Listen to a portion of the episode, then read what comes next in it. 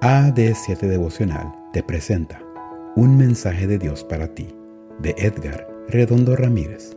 La devocional de jóvenes está titulada La santidad inspira santidad, 15 de abril. Porque el marido no creyente es santificado por la mujer y la mujer no creyente por el marido. Primera de Corintios 7:14. Solo la acompañaba una vez por mes a la iglesia, pero ella se encargaba de que fuera un día muy especial para él. Apenas llegaba al templo, buscaba al pastor para que lo saludara. Pastor, aquí está el hombre más maravilloso de esta tierra, mi esposo precioso. Ese día ella hacía colocar un sillón muy cómodo para que él se sentara y escuchara el sermón que ella había pedido especialmente para él. Luego lo presentaba a cada uno de los ancianos y finalmente ella, que era la directora de escuela sabática, le daba una bienvenida muy especial frente a toda la congregación.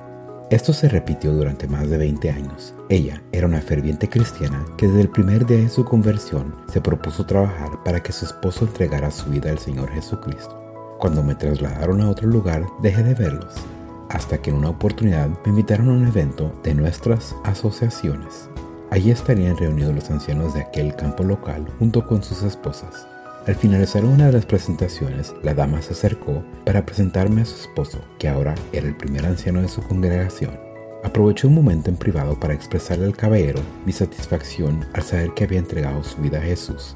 Él entonces me dijo, Pastor, no podía ser de otra forma. Dios me dio una esposa maravillosa con una fe fuerte. Ella es una santa. Cada noche cuando ella pensaba que yo estaba dormida, se arrodillaba a mi lado y oraba por mí. Le decía a Dios, gracias por el esposo que me diste, gracias por este hombre maravilloso a quien amo con toda mi alma. Es el hombre más precioso del planeta y me lo regalaste a mí. Lo pongo en tus manos, te pertenece a ti. Cuando lloraba así, mi corazón se encogía y muchas veces derramaba lágrimas en la noche. Pero esas oraciones me hicieron tomar la determinación de ser como ella me imaginaba y como ella le decía a Dios que yo era. En 1 Corintios 7, Pablo se refiere a casos como este, cuando una persona acepta a Cristo y su pareja no toma la decisión de inmediato. En estas circunstancias hay que actuar con paciencia y dejar que Dios nos use. ¿Hay alguien por quien tú estás orando? ¿Tu padre o tu madre? ¿Algún amigo o miembro de tu familia? Hoy, Dios te dice, no te rindas, sigue orando. Para mí no hay casos imposibles, algunos solo necesitan un poco más de tiempo.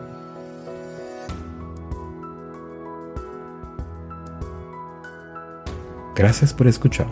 No olvides que puedes interactuar con nosotros a través de nuestras redes sociales en Facebook, YouTube e Instagram como AD7 Devocional. Chao.